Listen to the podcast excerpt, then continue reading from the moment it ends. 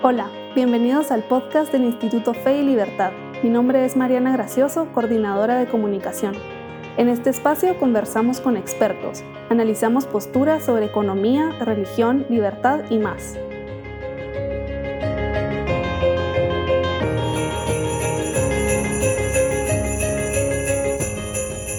La primera pregunta sería, ¿quién es usted?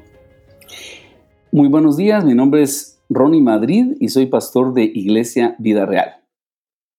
Soy eh, Rodolfo Valenzuela, obispo de la diócesis de la Verapaz, una diócesis en el norte de Guatemala que está conformada por los dos departamentos, Alta y Baja Verapaz. ¿Cómo se vive la Navidad en la tradición cristiana? Pues para nosotros los cristianos la Navidad es una celebración muy importante en la cual nosotros conmemoramos el nacimiento de Jesús y mm, lo hacemos tanto en la iglesia con un servicio especial en donde entonamos canciones de adoración a Jesús, hay algún mensaje eh, que igualmente eh, aplica las eh, enseñanzas de la vida de Jesús a nuestra vida e invita a las personas a rendir su vida al Señor Jesús. Y también hay representaciones y dramatizaciones del nacimiento o, de alguna obra de arte en la cual se, se, refleje este maravilloso acontecimiento para nosotros. Entonces, después de esto, las familias se van a sus casas y allí hay una cena especial que se comparte como familia en honor a Jesús y todo lo que hacemos lo hacemos en honor a Jesús. Por ejemplo, hacemos intercambios de regalos que nos recuerdan que Jesús es el gran regalo que Dios nos dio a, nosotros y decoramos y todo lo hacemos en función de adorar al Señor y en honor al Señor Jesús. ¿Cómo se vive la Navidad según la tradición católica romana? La Navidad en eh, la tradición católica romana es principalmente un momento de celebración grande, precedido en la liturgia de la iglesia por el adviento, que son las cuatro semanas previas y que eh, tanto por la orientación que tiene la liturgia de la palabra, pues hacen pensar en un tiempo de esperanza, en un tiempo de purificación, de conversión. En eh, el adviento se utiliza el color morado, que es el mismo color que se utiliza en la cuaresma, y algunos hasta le llaman la pequeña cuaresma. Es un momento más bien un tanto austero, que en realidad se ha perdido bastante, puesto que todo el mundo de la de la comunicación y el mundo del consumismo, pues hace una serie de invitaciones ya a la Navidad y llena los lugares de colores y de todo. En realidad, la, celebración de la Navidad debería ser precedida por un tiempo más bien austero, que eso sí, pues eh, rompería la, toda esa austeridad o toda esa oscuridad, podemos decir, con la luz y la alegría de la Navidad. Eh, en nuestros ambientes, en la tradición católica guatemalteca, sobre todo se vive muy fuertemente la Nochebuena, eh, que es esperar, pues, en una vigilia eh, el día de Navidad. O sea, el 24 en la noche es principalmente ese lugar y ese momento en el que las familias se reúnen está precedido, precedido también por nueve días en, el, en los que se celebran las tradicionales posadas, los pequeños grupos de personas con las imágenes de Jesús, José y María, al sonido de las tortugas y de cánticos y de alegría, pues van pidiendo posada en cada una de las casas en donde se va a celebrar la novena y luego siempre se comparte alguna, eh, alguna golosina o algo para tomar.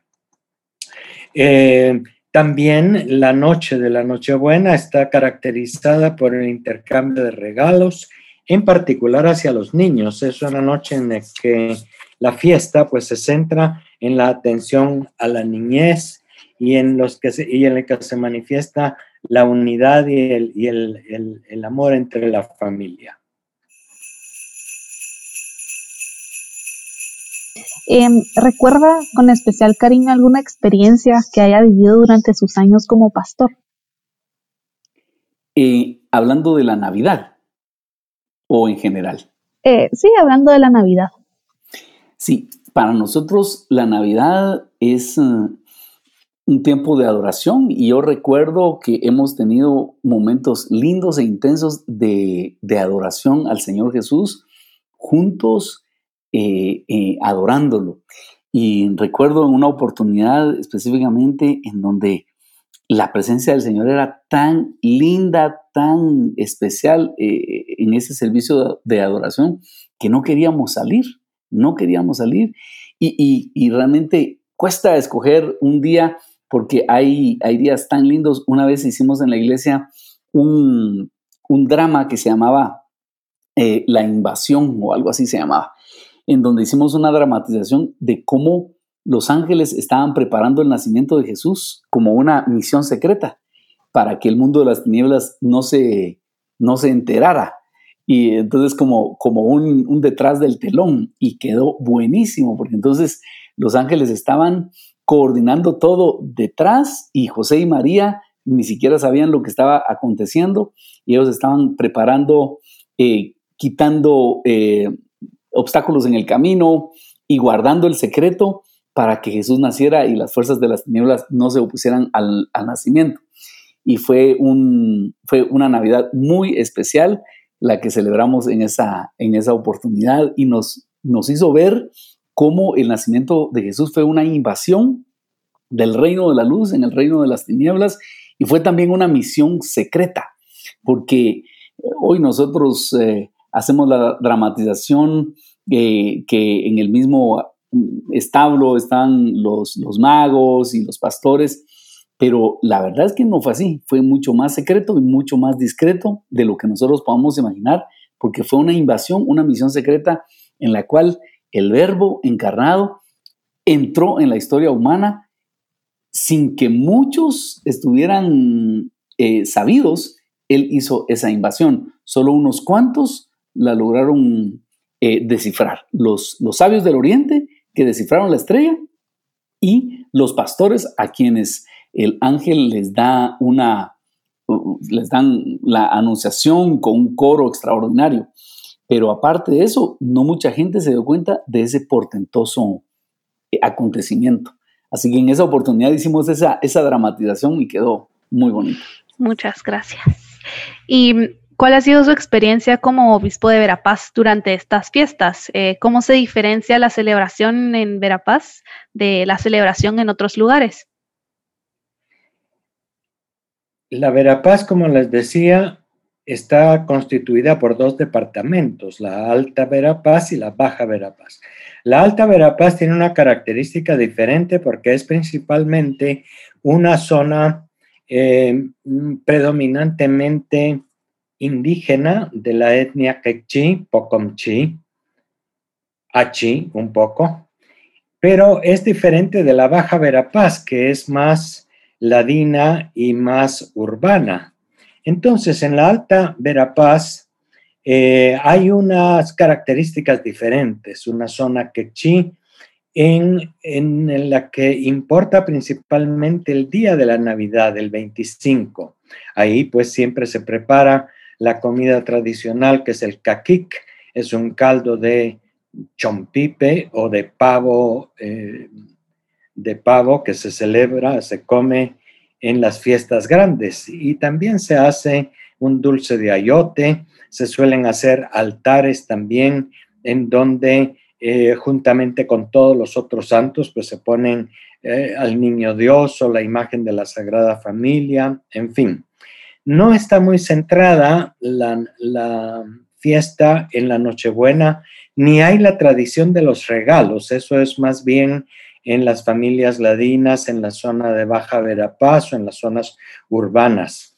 Yo creo que eso se debe a que toda esta zona, pues, eh, considera o tiene todavía tradiciones muy antiguas y no ha sido tan, um, tan eh, pues, influida por el consumismo y por los regalos y por toda la propaganda previa.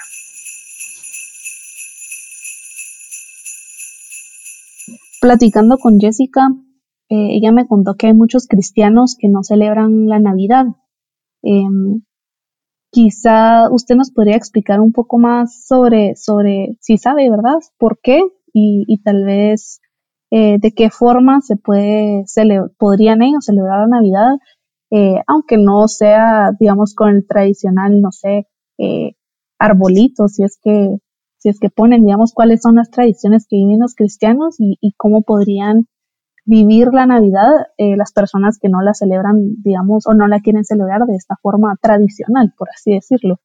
Exactamente. Fíjese que lo que sucede es que mm, eh, hay una controversia y, tristemente ha, crecido en, muchos cristianos la noción de no celebrar la Navidad porque sabemos que eh, no fue exactamente un 25 de diciembre y entendemos que esa fecha antes se utilizaba para celebrar a una deidad pagana, pero eh, los cristianos propusieron el cambio de esa fecha y en lugar de celebrar a esa deidad pagana, celebrar ahí a Jesucristo. Entonces, nosotros lo vemos, los que celebramos la Navidad, entendemos que Jesús no nació el 25 de diciembre, eh, entendemos que será una fecha de una celebración pagana, pero entendemos también que es una conquista cultural el hecho de decir, ¿saben qué? Dejemos atrás el paganismo y pongamos en lugar de eso una celebración al Hijo de Dios y, que podría ser una celebración didáctica para enseñar a nuestros hijos eh, esa historia y que estén conscientes del gran regalo de Dios. Los cristianos que no la celebran es porque dicen, eso es una fiesta pagana y simplemente e, ellos lo ven como un, como un sincretismo simplemente mezclaron las dos celebraciones, la revistieron de Jesús, pero sigue siendo una, celebración pagana. Eh, así lo ven ellos. Y es por eso que ellos se resisten a celebrar la Navidad, porque eh, ven en la Navidad un sincretismo. Y yo quiero también expresar de que es posible. Hay gente que celebra, la Navidad y ni se acuerda de Jesús, ¿verdad? Y es borracheras, es... Mm, un montón de cosas de celebración sin, sin eh, celebrar a Jesús. Y eso sí podría ser un sincretismo, ¿ya? Pero los que de veras tenemos una, una verdadera relación con el Señor Jesús, debemos entender que es una celebración dedicada exclusivamente a Él y que todo lo que hagamos debemos hacerlo en su honor. Entonces, que ellos quisieran celebrar, créame que ah, yo he tenido amigos de todo tipo. He tenido amigos que, dicen, sí, tenés razón, vamos a celebrar eh, la Navidad porque lo vamos a hacer como una fiesta didáctica en favor de nuestros hijos. Y tengo amigos muy queridos que jamás celebrarían la Navidad, para ellos es mala palabra, han decidido eh, no celebrarla, por lo que le cuento que ellos ven allí sincretismo entre paganismo y cristianismo. Ahora, en la iglesia yo invito a toda la congregación porque tengo personas de los dos bandos, tenemos de los que celebramos la Navidad y los que no celebran la Navidad. Y, entonces hemos eh, leído y estudiado con ellos Romanos capítulo 14, que dice, mm, eh, ¿tú quién eres que juzgas al creado ajeno? Romanos 14, 4. Para su propio Señor está en pie o cae, pero estará firme, porque poderoso es Dios para hacerle estar firme. Uno hace diferencia entre día y día, otro juzga iguales todos los días. Cada uno esté plenamente convencido en su propia mente. El que hace caso del día, lo hace para el Señor. Y el que no hace caso del día, para el Señor no lo hace. El que come, para el Señor come, porque da gracias a Dios. Y el que no come, para el Señor no come y da gracias a Dios. Así que en Romanos 14 tenemos la libertad de poder escoger celebrar o no cierto día. El contexto específico de Romanos 14 es si ellos debían guardar el sábado o no. Eh, había judíos convertidos al cristianismo que decían, nosotros vamos a seguir adorando al Señor en sábado. Y había otros judíos conversos al cristianismo que decían, no, ya dejemos esas tradiciones. Y el apóstol Pablo, inspirado por el Espíritu Santo, dice, déjenlo. Si alguien no guarda el día sábado, lo hace para el Señor porque está creyendo en la gracia de Jesús. Y el que lo guarda, para el Señor lo está haciendo, quiere agradar al Señor.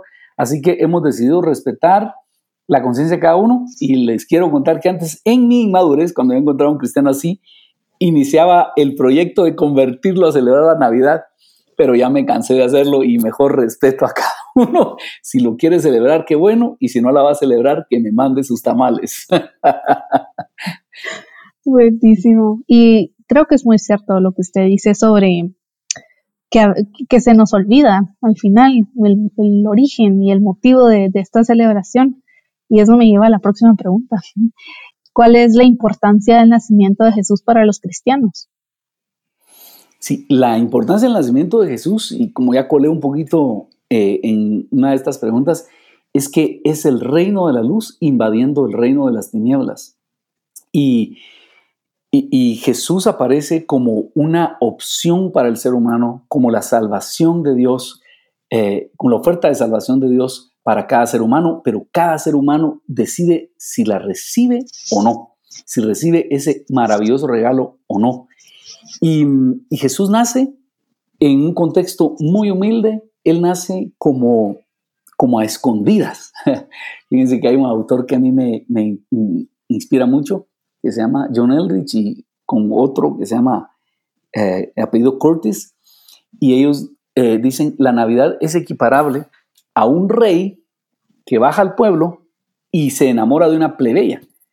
Regresa al palacio y dice, si le propongo matrimonio como rey, toda la vida me voy a quedar con la inquietud, con la interrogante de si me recibió por todo lo que puede ganar por ser reina o porque realmente eh, le gusto o me ama.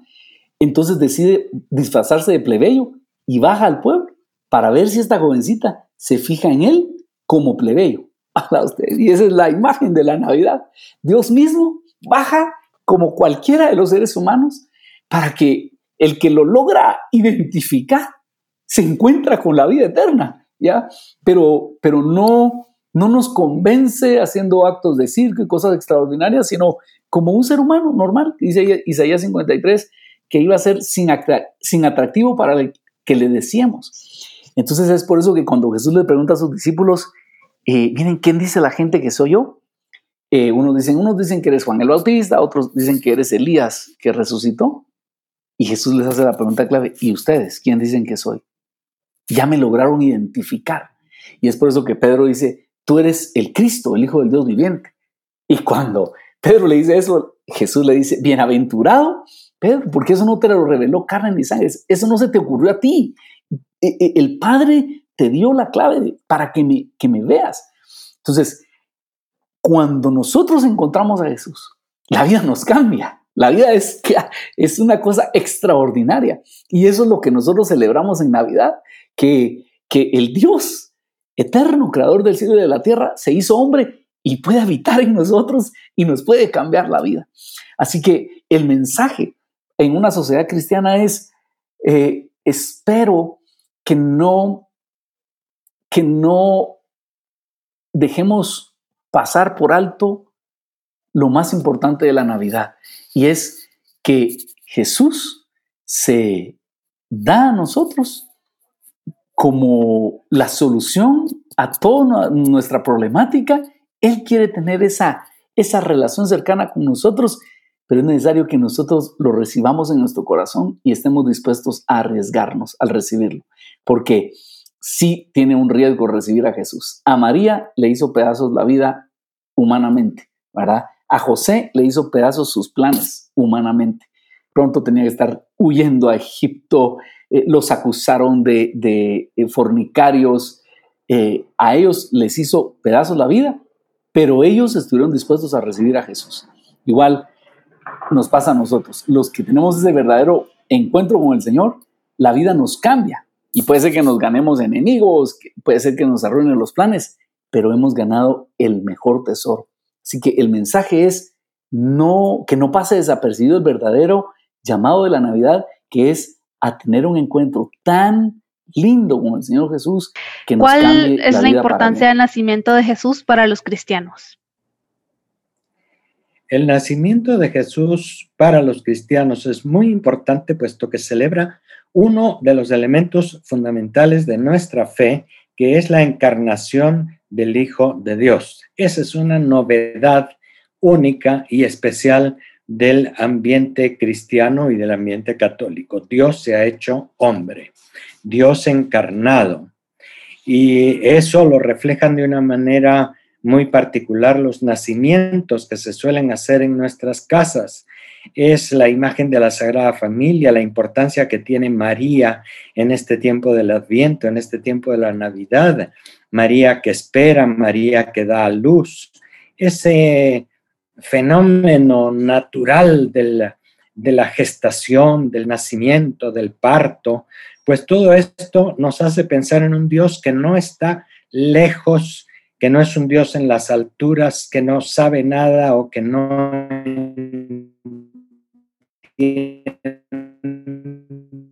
de nada de nuestra realidad humana. Está en lo más profundo de todos los seres humanos. Es el Dios que se identifica con los más pobres.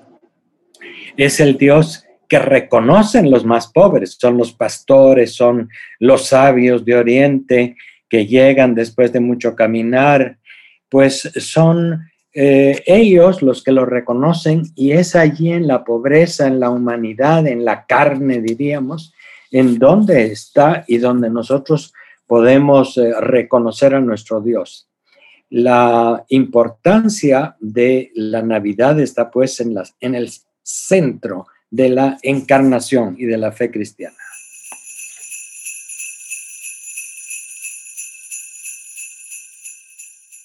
Muchísimas gracias. La última pregunta era esa, ¿qué mensaje le daría a los cristianos en Guatemala para vivir las fiestas? No sé si quiere agregar algo El mensaje claro es que dediquemos todo en honor a Jesús, que, si queremos eh, eh, no perder el verdadero significado de la Navidad antes de la cena, eh, tengamos un momento con el Señor, que le expliquemos a los niños, miren, vamos a darnos estos regalos, pero es por el gran regalo que el Señor nos dio eh, que si vamos a quemar cohetillos como solemos hacerlo aquí, los dediquemos a Jesús. Es decir, que sea una noche dedicada a nuestro Señor Jesús, a darle gracias y, la Navidad va a, cobrar otro significado.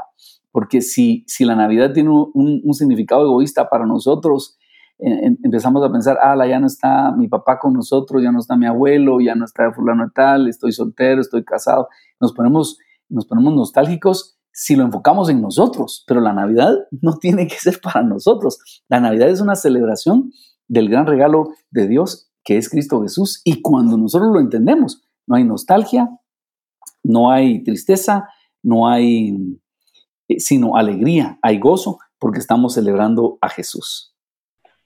Muchísimas gracias. Y para terminar, ¿qué mensaje le daría a los católicos en Guatemala para vivir las fiestas de la Navidad? Pues yo diría principalmente que hemos de centrarnos en lo esencial, puesto que todo el ambiente, ya desde noviembre y, antes incluso que comience el adviento, nos orienta hacia comprar, gastar, celebrar y hacer bulla y estar de vacaciones. Y eso es secundario. Y sobre todo, como hemos dicho, eh, se trata de una preparación espiritual, se trata de poner nuestros ojos en Dios que está entre nosotros, está con nosotros. Diría yo que lo primero que hay que hacer eso es tener cuidado con centrar la Navidad en gastar y muchas veces gastar más de la cuenta y meterse en deudas y problemas para un año nuevo que comienza, las tarjetas de crédito, las deudas, etcétera. De manera que lo esencial es que Dios está con nosotros, lo esencial es que hay que descubrirle en su palabra, en la celebración eucarística, en la comunidad, etc.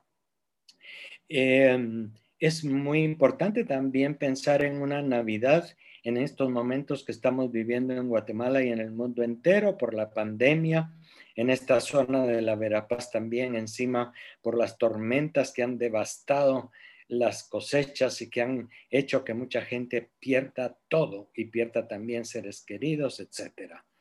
Este tiempo difícil, este tiempo de prueba, nos invita a todos también a la esperanza, a saber que Dios no está lejos ni está desinteresado, que está entre nosotros. Es un tiempo también que nos invita a la solidaridad. Yo estoy sorprendido de cuánta ayuda ha llegado a la gente más necesitada en la Verapaz y eso es muy bueno, eso hay que saberlo ver. Eso es Dios que está entre nosotros. Y por lo tanto, pues a pesar de las oscuridades, de la crisis política, de la corrupción, de la violencia, del narcotráfico, a pesar de todo, Dios está en medio de nosotros, Dios nos acoge y Él y su Madre Santísima pues tienen siempre los ojos puestos sobre nosotros y en especial sobre los más pobres. Eso es lo principal, eso es lo esencial, ahí hay que centrarse.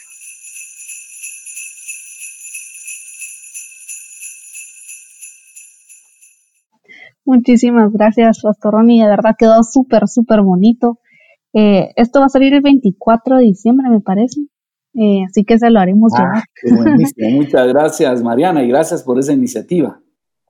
Muchísimas gracias, Monseñor. Eso sería todo. Gracias a, usted y mucho gusto de verla, porque ahora sí la veo. Igualmente, sí, ya nos conocimos. Saludos y que todo vaya muy bien. Muchísimas gracias y feliz Día de la Virgen. Gracias, gracias, chao. Adiós.